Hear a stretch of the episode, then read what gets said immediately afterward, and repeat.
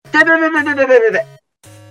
なあんだいきなりどうしたーいやさ、あの、リングフィットでさ、めっちゃ頑張ったら筋肉痛が、痛いおお。三日坊主で終わると思ったら、まだやってるんですね、ちゃんと。やってるよ、ちゃんと。いや、でもさ、ちょっと聞いてよ。この筋肉痛さ、翌日じゃなくて1日遅れできたんだよ。はいはいはい。昔はさ、もう筋トレとか頑張ったら、もう翌日にはさ、もうバッキバキに痛いのが来てたんだけどさ、うんまさかの2日後に来るとはな珍しくおっさんらしいこと言い出したね。いやさ、そしたらさ、うんこんな、まあ、おっさんみたいなこと言ってる僕に、ちょうど年齢の変化にまつわるお便りいただいたんですよ。お、なるほど。これを言いたいがための小芝居だったってことですね。あ、でもね、筋肉痛はガチなんだ。あ、筋肉痛ではあるんだ。はい。はい。じゃあ、まずお便り読みます。ほはい。バティさん、シスさん、エスミンさん、こんにちは。こんいにつちは。あもラジオを楽しく拝聴しています。りがとうございます。突然ですが、私は最近涙もろくなったなぁと思いますほい。ドラマを見て涙。漫画を読んで涙。うん。う知ん、人の子供が運動会で頑張っていて涙。泣けるね。特に若者が頑張る姿に弱くなりました。ほうほドラゴン桜を見て泣く自分に若干引きました。ううん。 3人は年齢という認めなければいけない現実の中ご自身の変化に気づくことはありますかラジオネームミセスビートルあミセスビートルさんいつもありがとうございますありがとうございますあ。りがとうございます。 はいじゃあそんなわけで今週は、えー30代が感じる様々な変化についてみんなで考えていきますどうぞ最後までお付き合いください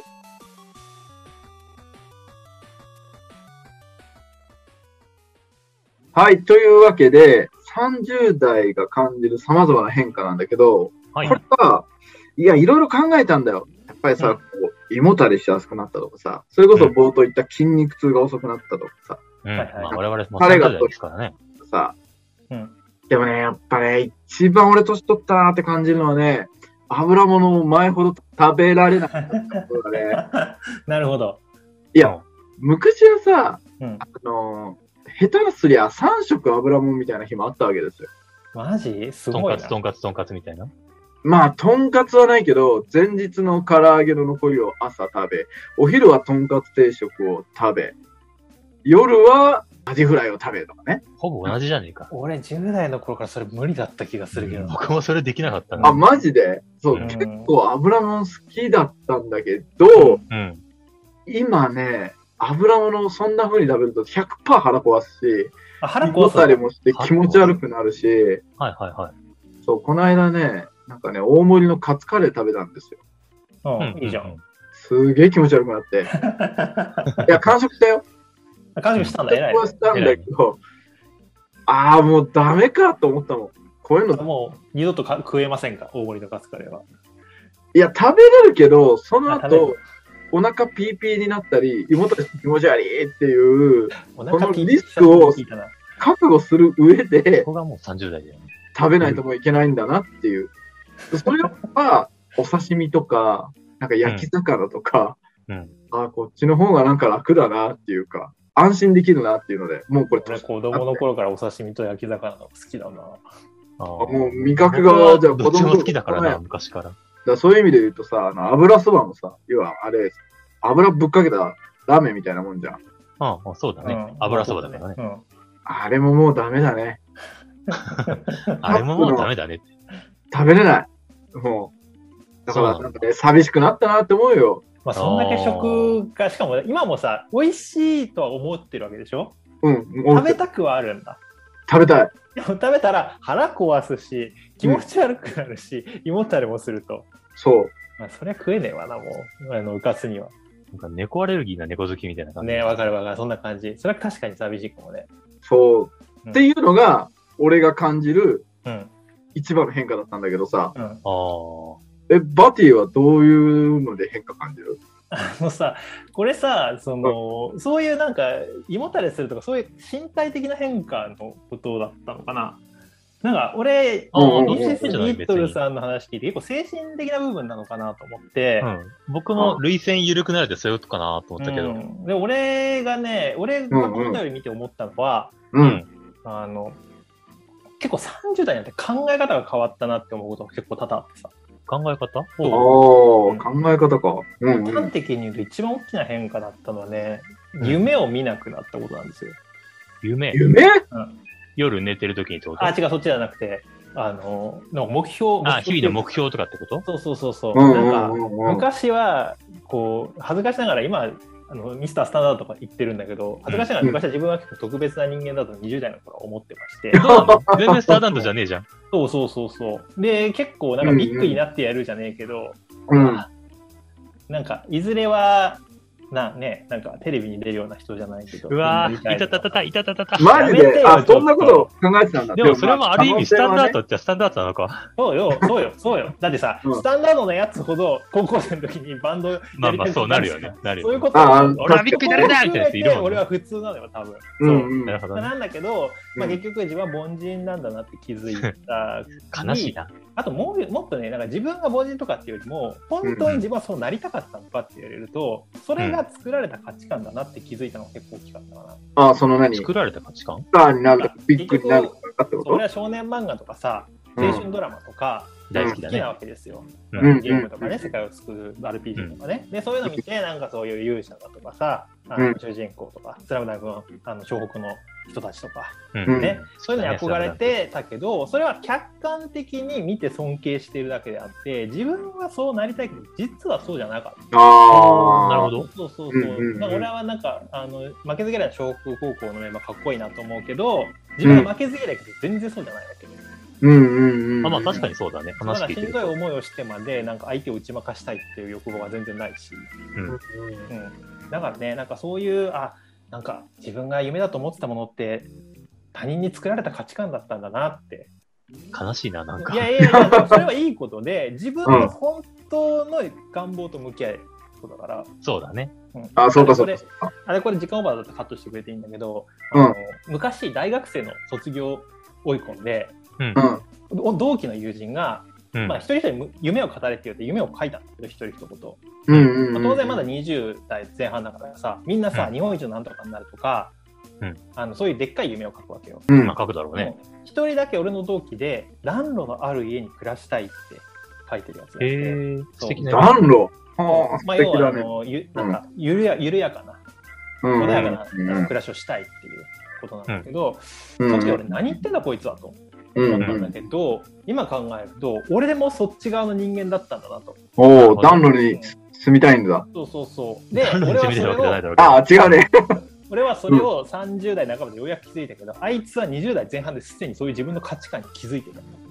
ああ。あはーなるほどこう。いうのが今更ながらあの友人はすごかったなと思ったと。自分と向き合ってたな。暖炉に住んでいる。あ暖炉のある家に住んでないけど、あ横住んでない暖房はあるけど、まあそのうち住むんじゃないですか、多分。おーいいね。そんな感じで、俺も暖炉のあれに暮らしたいなというところですけど、ジェス君はどうですか僕もね、身体的な部分っていうよりは、どっちかというと、バティで言うと精神的な部分になってて、僕、うんうん結構、ラジオで言ってるかもしれないけど、考えたりすることが大好きなのね。うんこれはこうではないかとか、こういう話じゃないかっていうのを、昔からずっと10代の頃から考えてたんだけど、最近になって、その思考の中に、子供たちにどう伝えていくかとか、未来にどう繋いでいくかっていうの、あ、子供はいないんだけど、僕。が、まあそうだね思考の中に混ざるようになったなと思って。めちゃめちゃ立派じゃん。でしょ子供もいないすのにごい。アピールすんな、そこ。うん。で、どういうことかっていうと、まさに最近考えてたのが、人になぜ迷惑をかけてはいけないのかっていうことを考えてたときに、ほうほまあいろんな理由はあると思うんだよね。う。うん。人によっては、いや別に迷惑かけても自分さえ良ければいいじゃんっていうことを言うと思うんだけど、うん。その人に対してどう答えればいいかっていうのを考えたときに、うん。昔の僕だったら、人に迷惑をかけると敵が増えると。敵が増えると結果的に自分の周りに味方がいなくなって不利になるから、迷惑をかけない方がいいよっていう理論で僕は生きてたんだけど、はいはい。はい。最近になって思ったのが、うん。確かに世の中には卑怯な奴が得をしてるかもしれないと。なんだけれども、親とかが僕が生まれた瞬間に願ったのは、おそらく少しぐらい容量が悪かったりとか、報われないことがあってもう、んうんうんうん例えば人から嫌われて、妬まれて、憎まれて生きるよりは、みんなから愛されて、信頼されて、優しくまっすぐ生きていける人間になってほしいなって思って、僕の誕生を祝福したんじゃないかなっておー。思ったから、うんうんうん。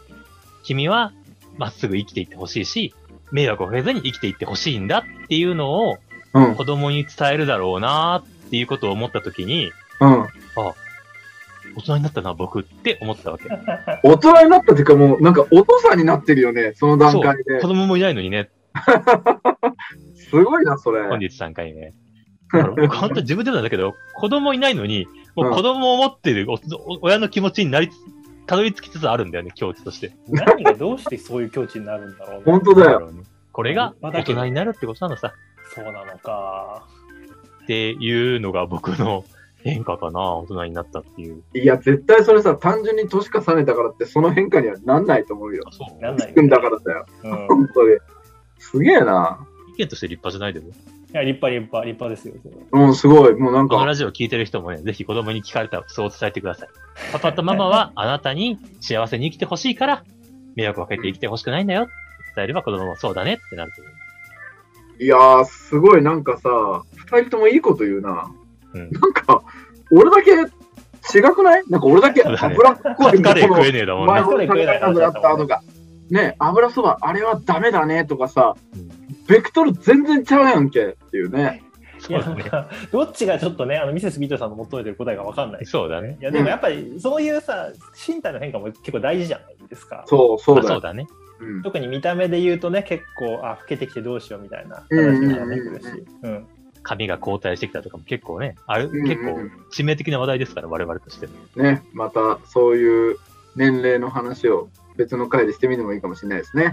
うん。でもさ、うんまあ僕らは30代なんてこういう年齢がどうこうっていう悩みもあるけど、人によってはさ、こう年齢をいつまでも感じさせない人、うん老いを感じさせない人とかもやっぱいるじゃん。ああ、なるそほっか、いるまあ確かね。にうねんうんうん。そういうところ何が違うのかっていうのは、次のテーマあたりちょっと話してみる次のテーそうマ、ですこね。じのゃあ後。次のテーマは年齢を感じさせないとどうしたらいいかっていうので話していきますか。はい、じゃあ、ここからは、その年齢を感じさせないようにするにはどうしたらいいかっていう話にはいしていきたいなと思うんだけど、はいはい。俺ね、一番大事なのは食事だと思うんだよね。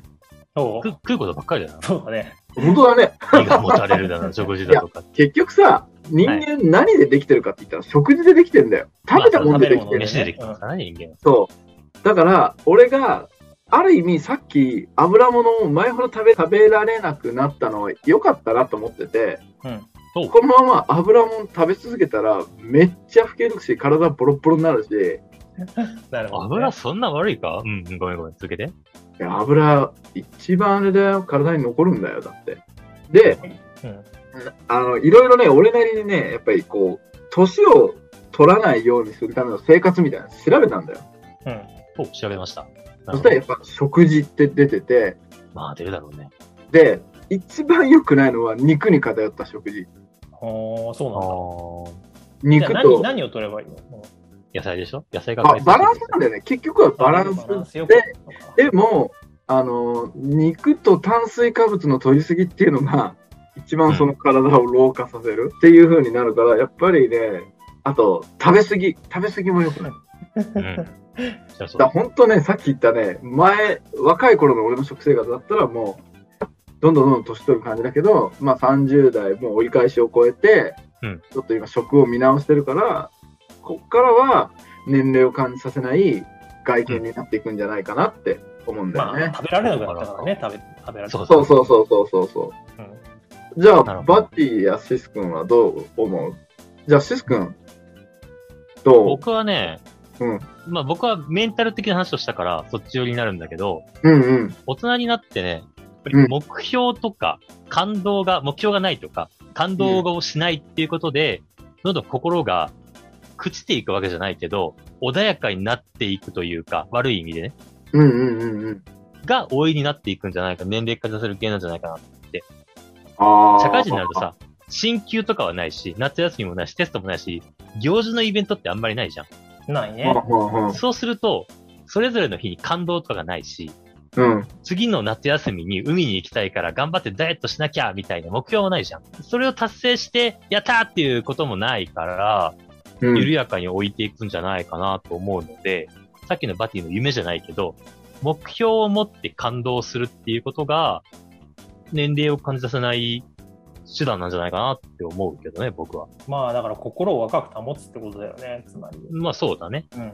そうだよな。確かにバティ。はそうだ。俺ね、ひっくり返しちゃうんだけど、別に年齢を感じさせてもいいんじゃないかと思ってて、おう僕みたいなことですね。はいはい。そうか。っていうのも、あのまあ、同世代で異様に老けてる人って、なんで老けてるかってよくよく話聞くと、大体、もう結構すでに子育てをかなりやってたりとか、僕うもんうん。あの、いやあなたじゃないよ。 やったりとか、あの会社でかなり、あの、働き、働いて働いて出世してたりするんだよね。うん。でも逆にそれってさ、頑張った証でもあるわけじゃん。まあそうだよね言い換えればそうだね。うんうんで逆にさなんかお同じ年なのに異様に見た目幼くて言動も幼くてさなんかあの子供っぽい人っているじゃうん、んうん。それよりはさ全然さがあの老けてるけどその分あの子供を育てたとかあの、仕事で社会貢献してるっていう方がいいんじゃないかなと思ってて、うんうんうん。なるほど俺もねかなり若く見られることが多いんだけどああ、まあ確かにそうだ肌ねそう綺麗だしね年相応の苦労や経験をしてないからなのかなっていうのもあるから、そんなことはないと思うけど な。うんいやまあでもね大学にいそうっちゃいそうな顔はしてる。そうだね。うんうんうんうん。